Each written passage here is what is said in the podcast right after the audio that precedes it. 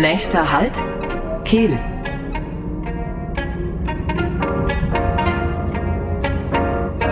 Der Infocast Kehl.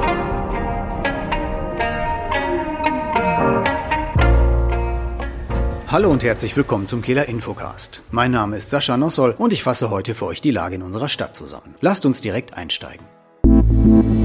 Kehl in 100 Sekunden. Auf sechs ungefähr vier Quadratmeter großen Tafeln haben zwölf Schülerinnen und Schüler des Einstein-Gymnasiums Friedensbotschaften gesprüht. Am Volkstrauertag lockerten die bunten Kunstwerke die monumentale und festungsartige Architektur des sogenannten Ehrenfriedhofs etwas auf. Doch die wetterfesten Holztafeln konnten dort nicht bleiben. Damit ihr euch die Friedensbotschaften der Neunklässlerinnen und Neunklässler in Ruhe und im Trocknen anschauen könnt, sind drei davon derzeit im Eingangsbereich des Kulturhauses ausgestellt. Am 13. Dezember wird wird gewechselt. Dann kommen die nächsten drei an die Reihe.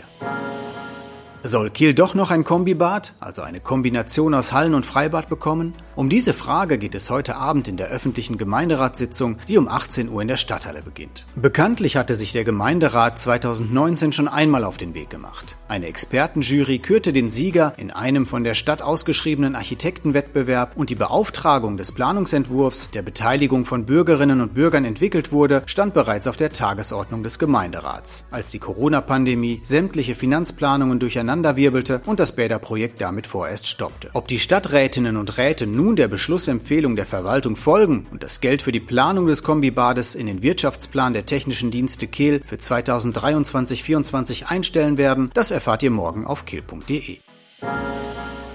Corona hat auch die rheinüberschreitende Zusammenarbeit zwischen Straßburg und Kehl beeinflusst. Nach zweijähriger Pause hat sich die Kommission Strasbourg-Kehl, ein Gremium, dem je sieben Rätinnen und Räte von beiden Rheinseiten angehören, wieder getroffen. Unter der Leitung von Oberbürgermeister Wolfram Britz und seiner Straßburger Amtskollegin Jeanne Barseguian wurde im Bürgersaal des Kehler Rathauses über die Entwicklung der Fahrgastzahlen auf der Tramlinie D während und nach Corona ebenso gesprochen wie darüber, wie sich die Regionalzugverbindungen im Oberrheingraben verbessern lassen. Außerdem ging es um die gemeinsame Hilfspartnerschaft von Kehl und Straßburg mit Kharkiv Kharkiv und die Auswirkungen, die eine mögliche Cannabis-Legalisierung in Deutschland auf den gemeinsamen Lebensraum haben könnte. Mehr Informationen über die Sitzung findet ihr demnächst auf kiel.de.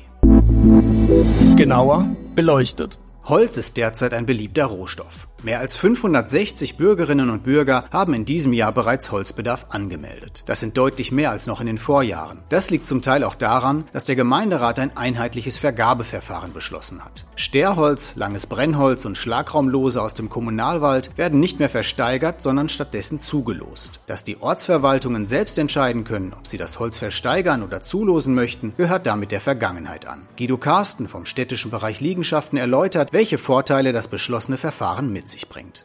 Die Entscheidung des Kieler Gemeinderats, die Kontingente entsprechend zu verlosen, garantiert dennoch ein einheitliches und faires Verfahren. Und vor allem wird dadurch verhindert, dass vermögende Werber im Versteigerungsverfahren einen Vorteil hätten. Rund drei Viertel der insgesamt zur Verfügung stehenden 1500 Festmeter Holz hat das Team um Revierförster Markus Gutmann bereits eingeschlagen. Die Holzmenge soll in den beiden Wochen vor Weihnachten verlost werden. Weil die Nachfrage nach Holz aktuell das Angebot übersteigt, legen die Stadt, die Ortsvorstehenden und der Revierförster großen Wert auf eine gerechte Verteilung. In einer gemeinsamen Abstimmungsrunde wurden die Holzmenge und die fristgerecht eingegangenen Anmeldungen miteinander ins Verhältnis gesetzt und entsprechend verteilt. Die Auslosungen organisieren die Ortsverwaltung Verwaltungen selbst. Die Teilnahme vor Ort ist nicht zwingend erforderlich. Die Interessenten werden im Anschluss informiert, ob sie den Zuschlag erhalten haben oder nicht. Wer kein Losglück hatte, wird auf eine Warteliste gesetzt. Und zwar in einer Reihenfolge, die ebenfalls ausgelost wird. Fällt im Winter erneut Brennholz an, können Interessenten so doch noch zum Zuge kommen. Gleichzeitig haben sie die Gelegenheit, sich frühzeitig anderweitig nach Brennholz umzusehen. Neben dem Fairness-Gedanken hat das Losverfahren einen weiteren Vorteil, wie Revierförster Markus Gutmann erläutert. Es wird nur so viel genutzt, wie eben auch nachwächst. Also wenn wir jetzt im Gegenzug alle Anmeldungen hätten bedienen wollen, dann hätten wir ungefähr die doppelte Menge Holz einschlagen müssen. Und das wäre nicht mehr nachhaltig gewesen. Die Brennholzverlosung für die Kernstadt ist für Mitte Februar angesetzt. Unter anderem aus Bodenschutzgründen konnte das Holz noch nicht eingeschlagen werden.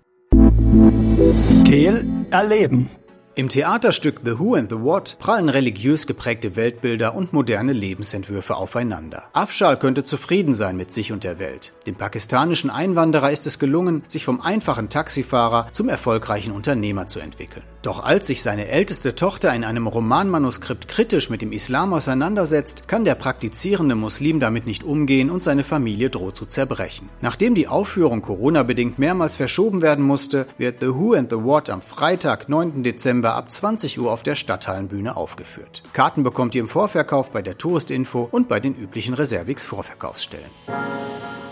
Geht es an Weihnachten nur um Geschenke? Dieser Frage geht das Marotte Figurentheater mit dem Stück Wie weihnachtelt man am 10. Dezember um 16 Uhr in der Mediathek nach. Eine witzige Geschichte für Kinder ab vier Jahren sowie für die ganze Familie. Eintrittskarten gibt es im Vorverkauf in der Mediathek, telefonisch unter 07851 882626 oder per Mail an mediathek.stadt-kehl.de. Um Anmeldung wird gebeten.